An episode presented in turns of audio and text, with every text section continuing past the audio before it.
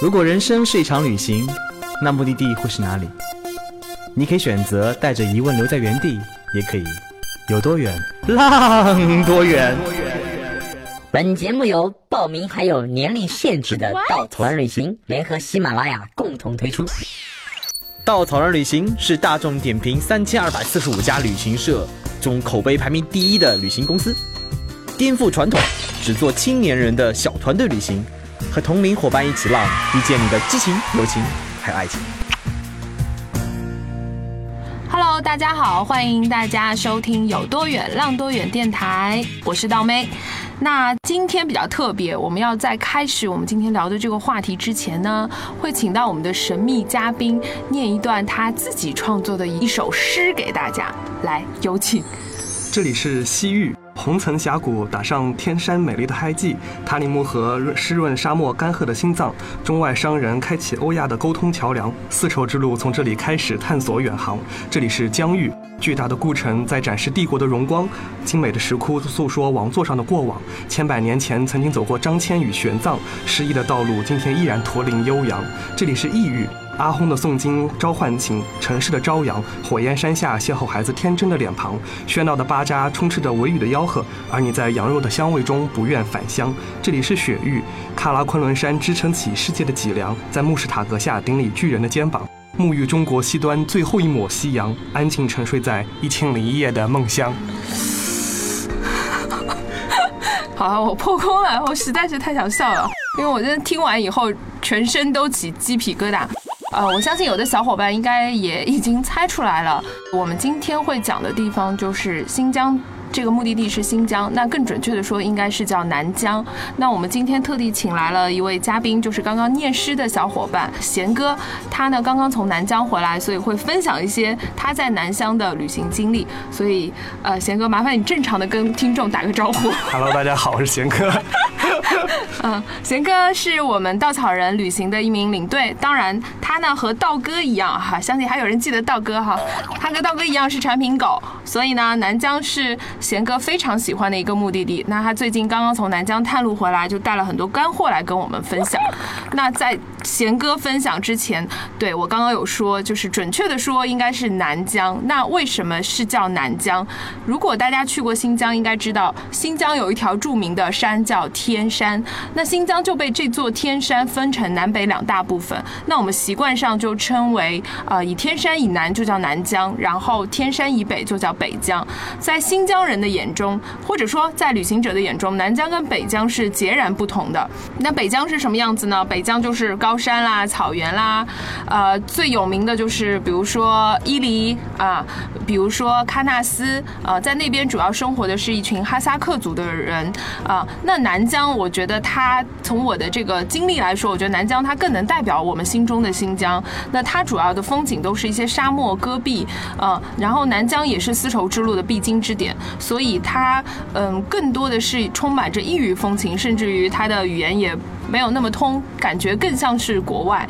啊。那那边主要生活的民族就是维吾尔族，所以我们今天会来详细的跟贤哥聊一聊关于南疆的故事。那首先我想问问看贤哥，就是很多人提到去新疆，其实准确说是去南疆吧，就是会觉得那里不太安全。那你这次去的话，那当地的真实的情况是什么样子的呢？嗯，是这样子的，就是说在整个南疆的话，当地的话，政府对于当地的这种治安的管理是非常非常严格的，要比我们那。地要严格的多，比如说我自己在当地坐飞机、坐火，当然飞机当然是不用说了，不管是坐火车也好，还是坐汽车也好，还是住酒店也好，它的整个你的身份检查是极其严格的。每一家酒店，不管是呃一个普通的招待所，还是一个上到五星级的酒店，在它的大门都有这种安检啊，包括我自己去坐趟火车要通过三道安检，所以整个在当地对于治安的把控是非常非常好。而且呃，我想跟大家讲一个点，就是说呃，事实上我自己跟南疆当地的维吾尔族人。去接触的时候，我发现当地人真的非常非常善良，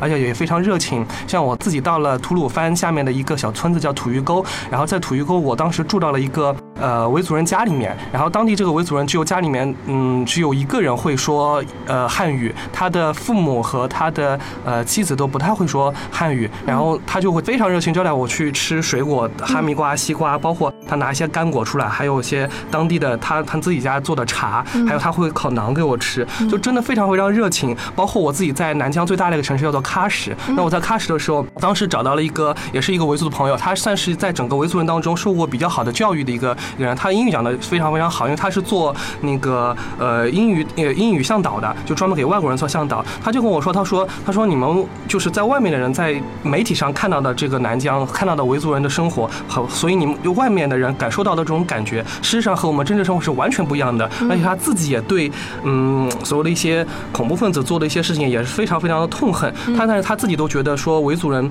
本身我们维族人就是一个很热爱和平的民族，所以我真的觉得说我们如果不曾跟新疆人民去对歌，不曾经跑到他们当地老乡家去吃手抓饭的话，我们真的没法知道这样的人这样的淳朴，他们非常热爱他们的家乡。所以我真的觉得，呃，只有你去真正到了当地，你看到那些人真诚的眼神之后，你才会发现当地人其实和我们一样热爱和平、与人友善的。嗯，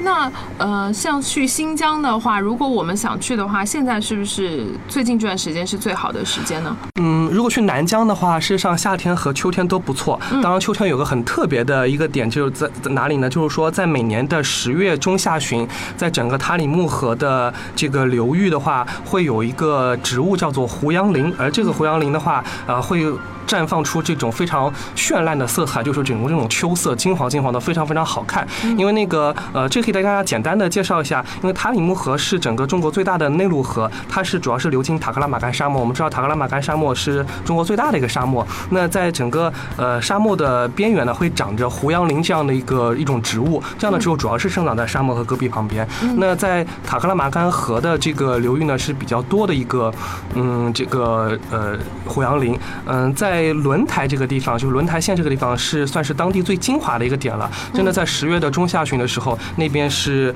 最灿烂的一个色彩。嗯，那胡杨林，我知道胡杨林其实它好看就好看在它的样子，然后除了之外，它有一种说法叫它叫千年不死，死而千年不倒。倒而千年不朽，是它的这个姿态好呃，对，就是我觉得这个是做，如果你去拍照的话，会非常漂亮，因为呃，你会看到呃，大多数胡杨林都是站着的，而且呃，你会看到有一我我当时去的时候，问一下什么样的胡杨林是躺着的？哦，有躺着的，就是倒而千年不死嘛，就是说它倒下来，但是它没有死的，或者没有腐朽的，它就是躺着的，因为所以说千年，所有的树不都是这样吗？呃，胡杨林倒下的时候，它的呃，或者说呃，你会看到有些树是站着的，但是它没有死，它的落叶都已经落完了，但是它一直会在那站着。呃，当地人说会站千年，所以说，当这是我们赋予它的一种精神了，所谓胡杨精神。但事实上，它的整个没有叶子的那些那些树，呃，去那种枝叶，呃，张开来的那种感觉是非常，包括又在那个。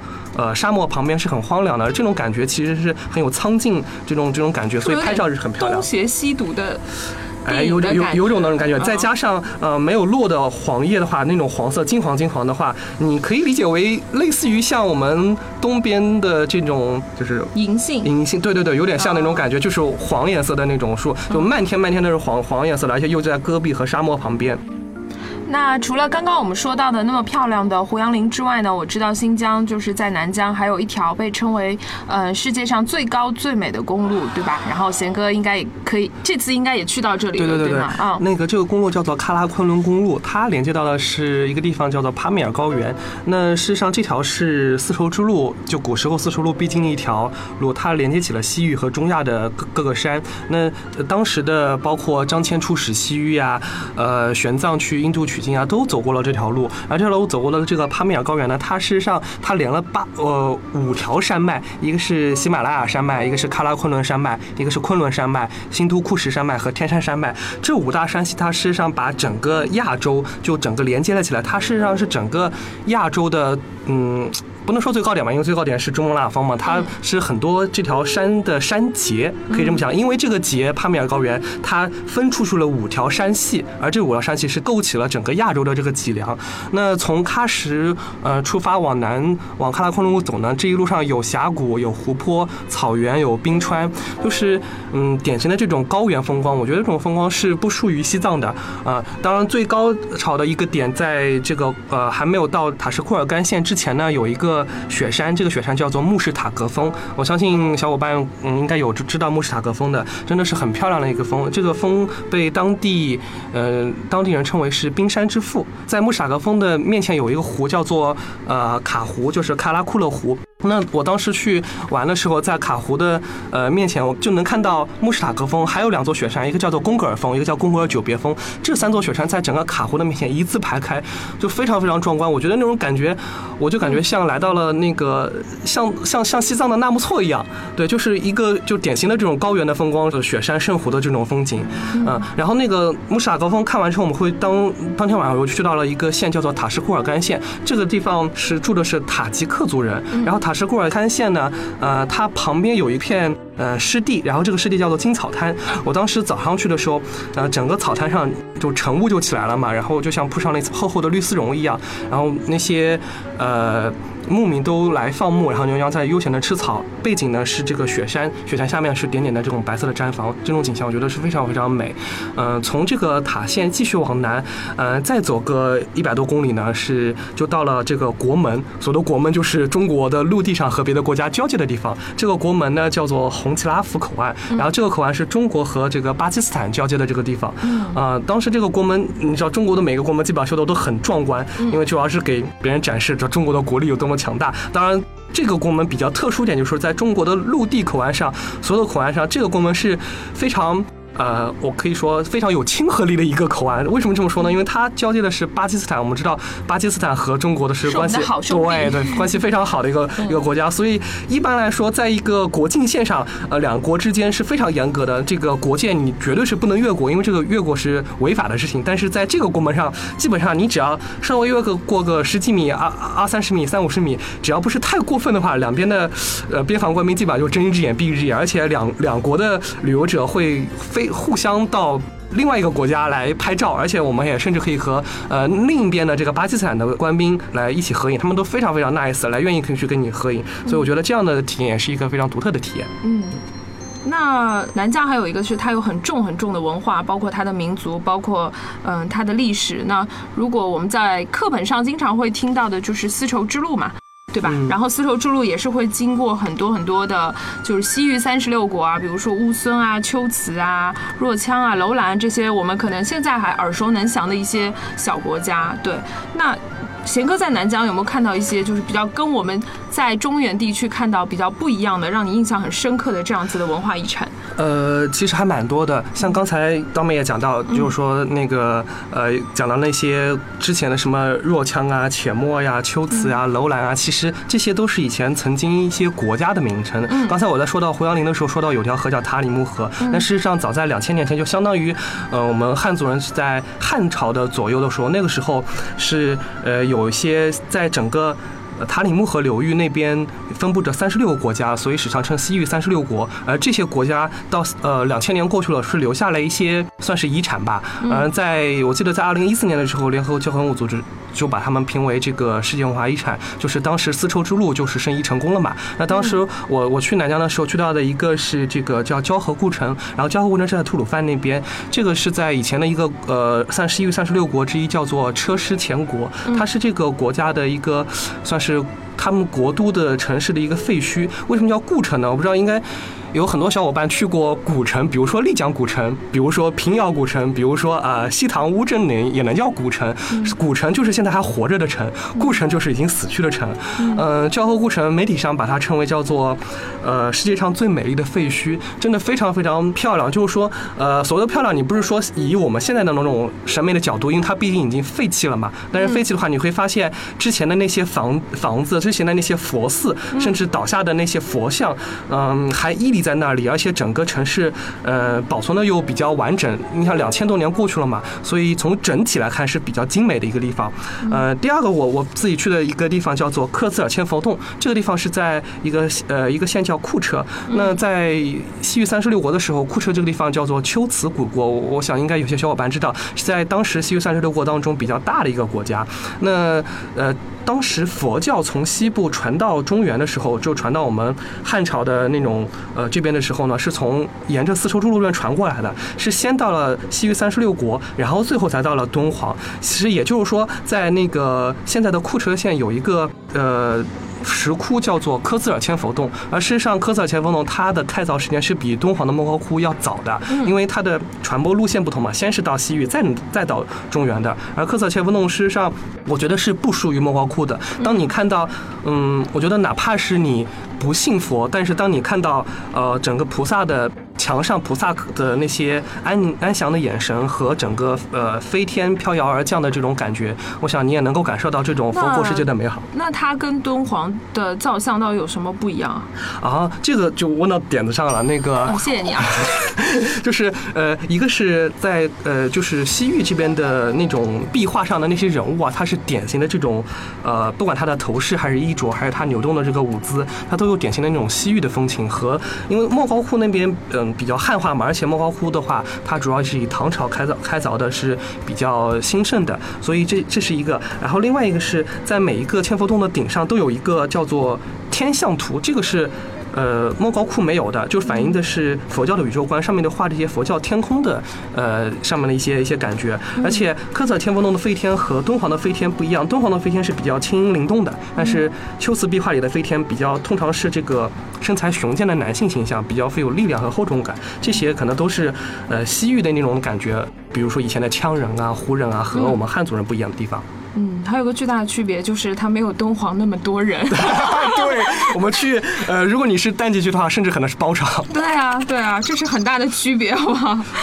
嗯，那说了这么多文化啊、风景啊的东西，那我知道新疆就有一个最大最大的魅力在于它的美食啊。那我我去新疆我去过，然后我我对新疆的美食是念念不忘啊。那贤哥有没有什么新疆的美食可以推荐给我们的？哇，我觉得去南疆的话，就真的是。可以完全满足你的胃哈，嗯，整个南疆，嗯，我觉得是弥漫着三种香味哈，馕香、羊肉香和瓜果香。当然馕就不用说了，这个是整个新疆人，嗯，最传统的一种食物。那我想说一下，说主要说一下它的羊肉。那有一个，对，就是真的觉得那个羊肉真的是太好吃了，而且真的是我我自己走过中国这么多地方，我觉得它的羊肉真的是排上数一数二的吧。呃呃，南疆有一个城市叫库尔勒，我在库尔勒吃了一个，库尔勒好像出产香梨是吗？啊，对对对对，就是那个那个库尔勒的香梨嘛。但是库尔勒还有一个羊肉叫做馕炕肉，就整个新疆的馕炕肉，库尔勒是最肉吧？馕馕炕肉吧。嗯，有有叫馕炕肉，也叫馕坑肉的，对。然后这呃馕炕肉呢，它的做法是在那个签子上、铁签上把羊肉放到那个烤馕的那个炕里面，然后往那个炕里面啊撒一些水，用蒸汽和炭火的热量来烤肉，然后这样烤出来的肉呢非常有嚼劲，而且又又比较嫩。然后我自己去，而且它有馕的香味。对，然后我自己去去